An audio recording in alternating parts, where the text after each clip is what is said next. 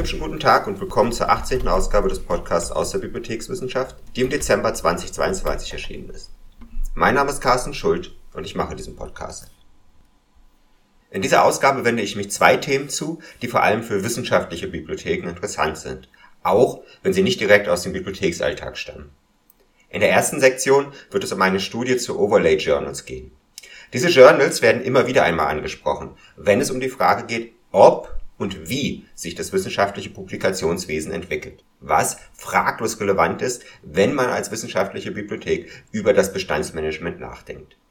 In der zweiten Sektion wird es darum gehen, welche Forschenden wieso Software schreiben und wie sie diese nachhaltig zugänglich machen. Es geht um die konkrete Praxis. Aber auf dieser Praxis müssen Bibliotheken auch aufbauen, wenn sie darüber nachdenken, forschungsnahe Dienstleistungen anzubieten. Sektion 1. Okay, reden wir über die Entwicklung des wissenschaftlichen Publikationswesens. Ist das relevant für Bibliotheken und die Bibliothekswissenschaft? Sicherlich. Bibliotheken stellen Zugang zu Medien bereit, also ist es auch relevant, wie sich diese entwickeln, welche Medien es überhaupt gibt, in welchen Formen, wie viele, zu welchen Kosten und so weiter. Das ist, glaube ich, keine Frage. Spannender ist wohl eher die Frage, wie tiefgehend und wann Bibliotheken sich mit diesen Entwicklungen beschäftigen sollen. Sollen sie sich schon damit beschäftigen, wenn erste neue Ansätze auftauchen und angedacht werden? Oder dann, wenn sich zeigt, dass sie sich durchsetzen? Sollen sie selber Ansätze vorantreiben? Es gibt da unterschiedliche Antworten drauf und auch Dutzende Geschichten davon, wie Bibliotheken sich entweder zu schnell auf Entwicklungen einstellten, die dann doch nicht kamen, oder zu spät auf Entwicklungen reagierten. Aber in den meisten Fällen schaffen sie es recht gut zu reagieren, wenn es denn wirklich zu Änderungen kommt. Doch es bleibt immer eine offene Frage und es gibt immer auch Kolleginnen, die aktiv versuchen, sich mit den Veränderungen auseinanderzusetzen. Eine mögliche Veränderung auf dem Publikationsmarkt, von der man in den letzten Jahren immer wieder hört, sind Overlay Journals. Auf sie wird gerne mal als etwas verwiesen, was man im Auge behalten sollte. Und okay, machen wir das einmal mit einer Studie, die den aktuellen Stand bei Overlay Journals darzustellen versucht. Erstmal. Als Overlay Journals verstanden werden wissenschaftliche Zeitschriften, bei denen erstens AutorInnen ihre Artikel schon in der Variante vor dem Peer Review auf einem externen Repository veröffentlichen und die dann zweitens die peer-reviewte Variante ebenso auf einem externen Repository publizieren die Journals sind also vor allem Sammlungen von Texten, deren Status, Bearbeitungsschritte und Varianten transparent gemacht werden. Und selbstverständlich sind sie reine Open-Access-Zeitschriften, denn ansonsten wäre dieses Modell gar nicht möglich. Die Studie, die ich vorstellen werde, hat folgende bibliografische Angaben. AutorInnen sind Anti Mikel Russi und Mikel Laxo. Titel der Studie ist recht eindeutig Overlay Journals, a Study of the Current Landscape und erschienen ist sie noch ohne Heft und Seitennummern im Journal of Librarianship and Information Science. Was die Studie methodisch macht, ist nun auf der Basis einer recht großen Zahl von Forschungsfragen systematisch Daten zu Overlay Journals zusammenzutragen und diese dann auch systematisch zu präsentieren. Das ist keine sehr ausgefeilte Methodik. Aber da es bislang noch keinen richtigen Überblick zu dieser Publikationsform gibt, ist dieses explorative Vorgehen schon sinnvoll. Die Datensammlung erfolgte vom Anfang 2021 bis Anfang 2022. Zuerst, und das ist wohl auch schon ein Ergebnis, muss gesagt werden, dass die AutorInnen nach einer weiten Recherche insgesamt 34 Overlay Journals fanden, die dann die Basis ihrer Studie bilden. Das ist angesichts dessen, wie viele wissenschaftliche Zeitschriften es gibt, keine große Zahl.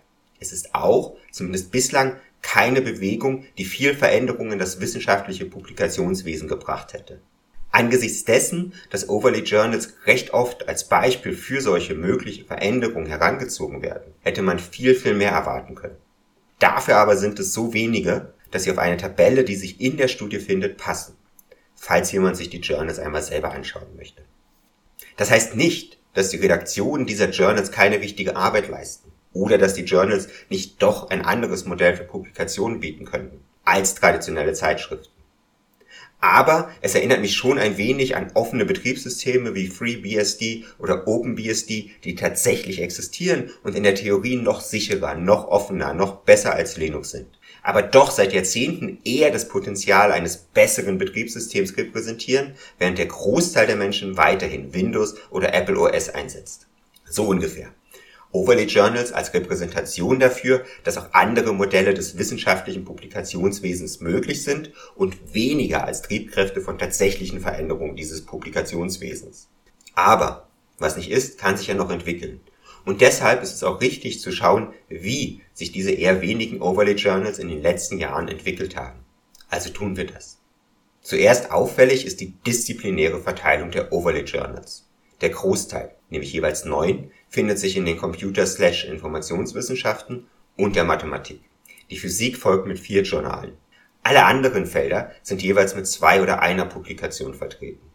Dabei, das ist dann ein weiteres Ergebnis, werden aber bei Weitem die meisten Artikel in den vier physikalischen Overlay Journals publiziert. Es ist also noch eine bestimmte Klientel, an die sich die Overlay Journals richten. PhysikerInnen, Computer-Informationswissenschaftlerinnen und MathematikerInnen. In der Studie wurden auch Angaben dazu gesammelt, wie viele Artikel in diesen Journals in den letzten vier Jahren publiziert wurden. Warum nur vier Jahre, weiß ich nicht. Aber sichtbar wird hier, dass grundsätzlich die Zahl der Artikel ansteigt, wenn auch immer mit Ausnahmen. Man kann schon sagen, dass der Großteil dieser Journals sich etabliert hat und so weit akzeptiert wird, dass Forschende in ihnen Texten publizieren und wohl auch das Peer Review übernehmen. Sie werden also wohl auch nicht einfach verschwinden. Was sich ebenso zeigte, war, dass die Journals offenbar auf der Basis von, sagen wir mal, politischen Überzeugungen der Redaktion so operieren, wie sie es tun. Zumindest weisen die Autorinnen der Studie darauf hin, dass alle Journals explizit im Diamond Open Access erscheinen, dass sie alle Angaben über ihr Peer Review machen und dass sie allesamt offene Einreichungen unterstützen und nicht nur Artikel einladen. Nur vier der Overlay Journals werden von kommerziellen Verlagen herausgegeben. Ein Rest hat verschiedene nicht kommerzielle Organisationen im Hintergrund, aber mehr als die Hälfte wird von WissenschaftlerInnen selbst getragen. Etwas überraschend ist auf den ersten Blick, dass Frankreich eine große Rolle bei den Overlay Journals spielt. Während es nicht überrascht, dass alle 34 Journals englischsprachige Texte akzeptieren, ist es, verglichen damit, wie das wissenschaftliche Publikationswesen sonst funktioniert, erstaunlich, dass acht explizit französische Einreichungen ermöglichen. Auch war mit ALL das nationale französische Open Access Repository der am zweithäufigsten gewählte Ort der Publikation von Artikeln. Der erste war ARXIV, also das bekannte Repository für physikalische Reprints das alles erklärt sich aber daraus, dass es explizite französische Forschungspolitik ist, den Aufbau und Betrieb von Overlay Journals zu finanzieren. Es ist also keine rein aus der Wissenschaft kommende Entwicklung, sondern zum Teil auch eine politisch gewollte. Was können Bibliotheken jetzt aus diesen Daten lernen? Zum einen ist es selbstverständlich gut, wenn man die Vermutung, dass Overlay Journals eine Veränderung im wissenschaftlichen Publikationswesen darstellen, einmal mit Daten unterfüttert. Das sollte auch mit anderen Annahmen über Veränderungen im Umfeld von Bibliotheken regelmäßig geschehen. Zum anderen scheinen mir die Zahlen aber zu zeigen, dass Overlay Journals bislang keine weitreichende Entwicklung hervorgebracht haben. Sie werden in absehbarer Zeit zumindest, trotz des Anstiegs der in ihnen publizierten Artikel, keine relevante Veränderung im Publikationswesen bringen. Das heißt aber auch nicht, dass man sie als Bibliothekswesen nicht unterstützen kann. Dass in Frankreich die Forschungspolitik dies mit einigem Erfolg macht, zeigt ja auch, dass es möglich ist. Interlude Im Interlude skizziere ich kurz die letzte Schwerpunktausgabe der Cataloging and Classification Quarterly. Das ist die Ausgabe 6 bis 7, Jahrgang 60 2022. Übergreifender Titel der Ausgabe ist Special Issue on Empowering Representations. Rethinking Surrogates from the Margins. Es geht wie immer in der Cataloging and Classification Quarterly um Katalogisierung. Dafür ist es ja auch eine Fachzeitschrift für die Katalogisierungscommunity. Der Fokus hier liegt aber auf kritischen Fragen der Repräsentation von Menschen, praktisch immer von den in Anführungsstrichen Rändern. Ränder heißt hier von der Mehrheitsgesellschaft an den Rand gestellten oder gedrängten, vor allem um LGBTQ plus und Indigenous People. Die ganze Ausgabe ist zu umfangreich, um sie hier zu besprechen. Und wie solche vollen Ausgaben auch immer sind, sind die einzelnen Beiträge doch sehr unterschiedlich, sowohl was ihren methodischen Ansatz angeht, als auch ihr eigentliches Thema. Zumal sich einige grundsätzliche Diskussionsbeiträge genauso finden wie Forschungs- und Praxisprojekte. Bis auf einen Text aus Kolumbien bewegen sich alle diese Texte im gleichen Katalogisierungsumfeld. Sie werden von den US-amerikanischen Katalogisierungsregeln und Regelwerken geprägt, obgleich sie zum Teil in Kanada oder Australien angesiedelt sind. Es sind aber in vielen Fällen sehr spezifische, lokale Themen und Projekte, die besprochen werden. Beispielsweise eines, in welchem ein spezifisch hawaiianisches Controlled Vocabulary aufgebaut wird, welches das der Library of Congress ergänzen soll. Das ist ein wenig mit From the Margins gemeint. Projekte und Diskussionen, welche durch ihre Situiertheit außerhalb des Mainstreams die Bruchlinien dieses Mainstreams aufzeigen.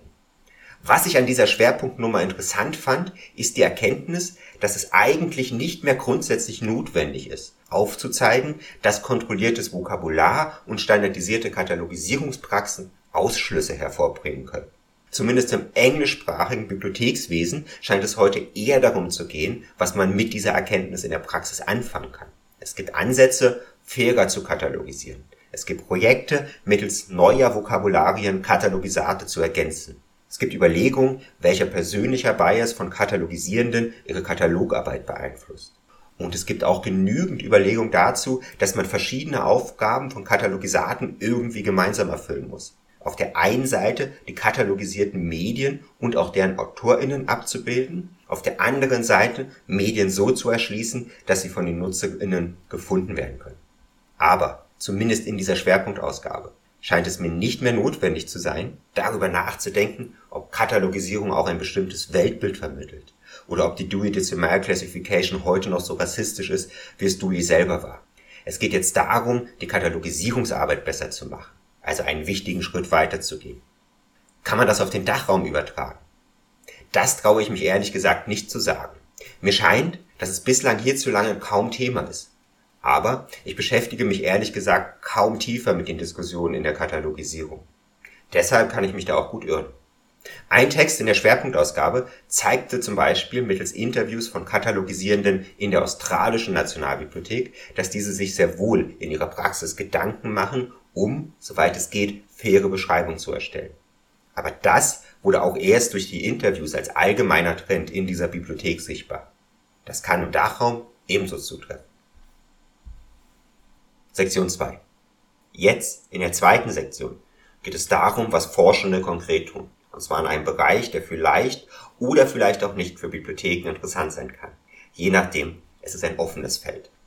Konkret werde ich ein Konferenzpaper zu der Frage vorstellen, wer die Software schreibt, die in der Wissenschaft für Datenanalysen benutzt wird. Und wie diese Personen, welche diese Software erstellen, mit dieser Software umgehen. Anschließend ein etwas längerer Abschnitt dazu, weshalb Bibliotheken meiner Meinung nach solche Studien öfter in ihrer strategischen Planung benutzen sollten.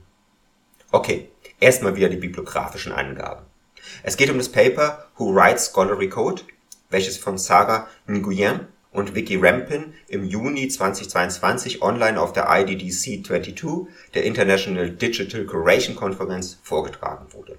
Die schriftliche Version dieses Vortrags wurde, zusammen mit den anderen Vorträgen, auf dem Repository der University of Edinburgh publiziert und auf diese Version beziehe ich mich hier. Man muss anmerken, dass die Fragestellung des Vortrags sich eigentlich noch etwas konkreter darauf fokussierte, wer Version Control Systems benutzt. Aber im Laufe der Studie, auf die sich der Vortrag bezog, wurde auch etwas mehr gelernt. Okay, kurze Problemstellung. Das Schreiben von Software, die für Forschung benutzt wird, ist immer mehr zum Teil von Forschung selber geworden. Wir reden dabei nicht von Desktop-Publishing-Systemen wie LibreOffice oder Word, die zum Schreiben von wissenschaftlichen Texten verwendet werden, aber weit mehr Nutzerinnengruppen haben sondern von Software, die explizit im Rahmen von Forschungsprojekten geschrieben wird, vor allem zum Handling und zur Auswertung von Daten. Sicherlich, die Grenzen sind selbstverständlich auch da nicht immer ganz klar. Viele Libraries, die mal in einem Forschungsprojekt für R geschrieben wurden, werden heute zum Beispiel auch für Data Journalism oder im Bankbereich für bankgerechte Analysen verwendet. Sind sie dann noch Forschungssoftware? Aber wenn wir diese Fragen einmal außer Acht lassen, dann ist es heute normal, dass entweder Forschende selber Software programmieren, um ihre Datenauswertung zu machen, oder aber, dass Personen in Forschungsprojekten angestellt sind, welche das Schreiben dieser Software übernehmen. Und es ist normal geworden, diese Software nicht einfach einmal zu schreiben, sondern sie a. frei zu publizieren und b. zumindest für eine bestimmte Zeit auch in immer weiter aktualisierten Versionen zu pflegen. Und das c. selbstverständlich für alle Forschung immer mehr in verteilten Teams. Was sich dafür etabliert hat, sind die schon genannten Version Control Systems, also spezialisierte Repositories, auf denen nicht nur Software publiziert werden kann, sondern auch Versionen von Software aufeinander bezogen bleibt. Also, die ältere Version bleibt persistent erhalten, sie wird aber mit der neuen Version verknüpft. Und zusätzlich lassen sich Veränderungen nachvollziehen und in Teams mit der Software arbeiten. Wer einmal eine Einführung in Git, dem größten dieser Version Control Systems, erhalten hat, kann sich bestimmt an die dazugehörigen Pull- und Push-Commands erinnern. Wer sich damit nicht auskennt, es reicht für diese Studie hier eigentlich aus, sich dieses Thema als spezialisierte Software-Repositories vorzustellen. Allerdings mit einer wichtigen Einschränkung. Sie sind eigentlich nicht als Langzeitarchiv für Software gedacht. Das ist nicht ihre Aufgabe, deswegen gibt es hinter ihnen eigentlich auch keine Infrastruktur für die Langzeitarchivierung. Für die Forschung ist die Veröffentlichung von Forschungssoftware aus den gleichen Gründen relevant, wie sie es bei Open Access für wissenschaftliche Publikationen oder Open Data für Forschungsdaten ist, weil sie damit reproduzierbar wird, weil man dann auf sie aufbauen und sie weiterverwenden kann und weil sie ermöglicht, dass Ergebnisse von Datenanalysen überprüft werden können. Gut, was Nguyen und Rampin jetzt interessierte, war, wer diese Forschungssoftware schreibt und wie diese Personen mit dem Version Control Systems arbeiten, sowie wie sie die Langlebigkeit ihrer Software gewährleisten, wenn überhaupt. Sie führten eine Studie durch, bei der sie drei Methoden miteinander verbanden. Erstens ein Gruppeninterview mit Personen, die Version Control Systems nur wenig nutzten. Zweitens eine Umfrage, die über Mailinglisten und so weiter verteilt wurde. Mit dieser sammelten sie am Ende 358 ausgewertete Antworten. Und drittens Interviews mit UmfrageteilnehmerInnen, die sich dafür explizit bereit erklärt hatten. In der Umfrage und den Interviews waren dann durch die Selbstauswahl vor allem Personen vertreten, die viel mit den Systemen arbeiteten. Gut, Ergebnisse. Man muss immer im Hinterkopf behalten, dass die vor allem auf Antworten von Personen basieren, welche sich selber dazu entschieden hatten, mitzumachen, wohl weil sie der Meinung waren, etwas zum Thema beitragen zu können. Und trotzdem kann man einige Tendenzen sehen, die sich wohl etwas verallgemeinern lassen. Zuerst ist auffällig, wer antwortete.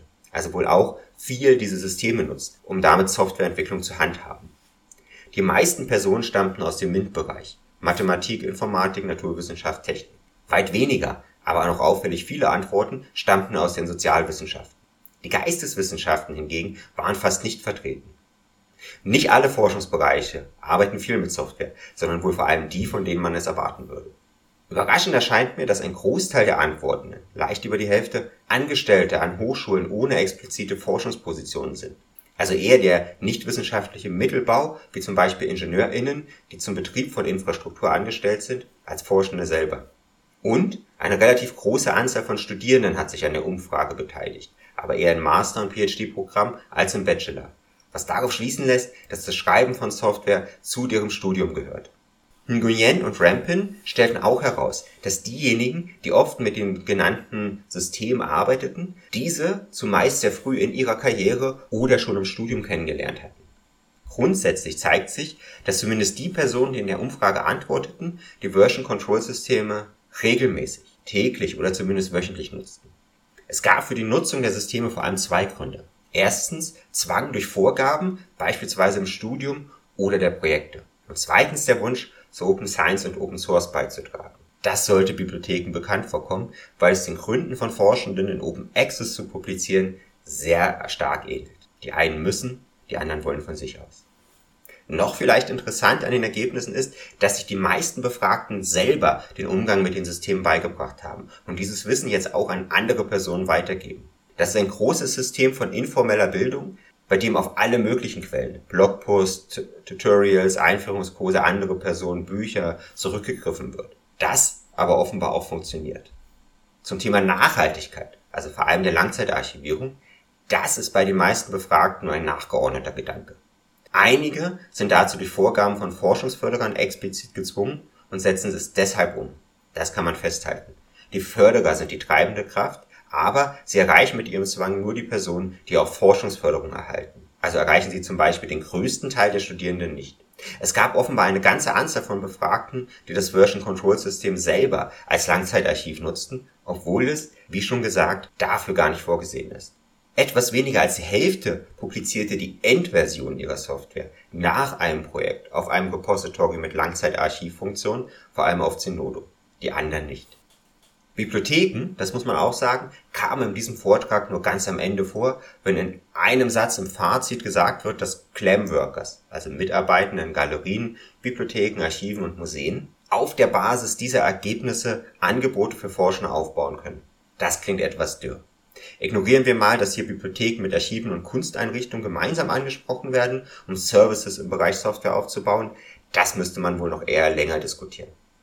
Es ist einfach eine dürre Aussage, aber ich denke, indirekt haben Nguyen und Rampin hier recht. Die Basis von Services, die Bibliotheken und andere Serviceeinrichtungen für Forschende aufbauen, sollte die Realität der Forschung sein. Also nicht, wie könnte man sich denken, wie Forschende arbeiten, sondern wie arbeiten Forschende wirklich. Manchmal zeigt sich dann auch, dass bestimmte Services nicht benötigt werden. Beispielsweise, dass sich Forschende die notwendige Software auch selber aneignen oder im Studium lernen. Oder dass Forschende teilweise handeln, weil sie durch Forschungsförderer dazu aufgefordert werden. Nguyen und Rampin haben in ihrem Vortrag die Forschungssoftware in den Mittelpunkt gestellt. Aber nur ein anderes Beispiel. Ein Artikel, der auch gerade erschienen ist. Creating Our Stallman from Nostalgia to Knowledge Considering the Personal Dimension of Data Life Cycles im Journal of the Association of Information Science and Technology, Jahrgang 73, 2022, Ausgabe 12, Seiten 1692 bis 1705. In diesem Text wertet die Autorin Interviews mit Astronominnen aus, insbesondere solchen, die kurz vor dem Ende ihrer Karriere stehen. Es ging dabei darum, warum diese ein Interesse daran entwickeln, Forschungsdaten aufzubereiten, öffentlich und langfristig zur Verfügung zu stellen. Dabei zeigte sich, dass sie wenig von den Modellen des Forschungsdatenkreislaufes, die im Bibliothekswesen gerne verwendet werden, um forschungsnahe Services zu planen, getrieben sind. Vielmehr haben sie eine gewisse Nostalgie für ihre alten Forschungsprojekte und Daten, wollen Projekte zu Ende führen, bevor sie in Rente gehen, sind getrieben vom Wunsch, etwas Gutes zu tun wollen ihr Forschungsfeld voranbringen und wollen einen gewissen intellektuellen Nachlass hinterlassen. Sie denken auch viel langfristiger als in Forschungsprojekten. Mir scheint, Bibliotheken können praktisch aus solchen Studien, die in das Klein-Klein der wissenschaftlichen Arbeit hineingehen, viel mehr lernen, als aus Diskussionen untereinander darüber, was Forschende angeblich benötigen würden. Man sollte sich angewöhnen, diese Studien zumindest dann zur Basis zu nehmen, wenn es um die Entwicklung von dem geht, was halt im deutschsprachigen Diskurs aktuell forschungsnahe Dienstleistung genannt wird. Es wird so zum Beispiel, und zum Anschluss nochmal auf Nguyen und Rampin zurückzukommen, klar, dass im Bereich Forschungssoftware A, der Fokus solcher Services von Bibliotheken bei der Langzeitarchivierung liegen sollte, da die anderen Bereiche schon von der Forschung selber bearbeitet werden. Und B, dass ein großer Teil der Personen, die Forschungssoftware schreibt, gar nicht die Forschenden selber sind, sondern oft andere Angestellte in Hochschulen und Forschungseinrichtungen, die dann aber wohl oft auch größere Teile ihrer Karriere in diesen Positionen verbringen, weil Infrastruktur oft länger da ist als die einzelnen Forschungsprojekte. Bibliotheken hätten es bei ihnen mit noch einer anderen Gruppe von potenziellen NutzerInnen als den Forschenden selber zu tun. So, machen wir Schluss. Dieses war die 18. Ausgabe des Podcasts aus der Bibliothekswissenschaft. Ich hoffe, es hat Sie interessiert, auch wenn wir ein wenig von den konkreten Bibliotheken weggegangen sind. Ich treffe Sie dann bei den nächsten Ausgaben wieder. Bis dahin, live long and prosper.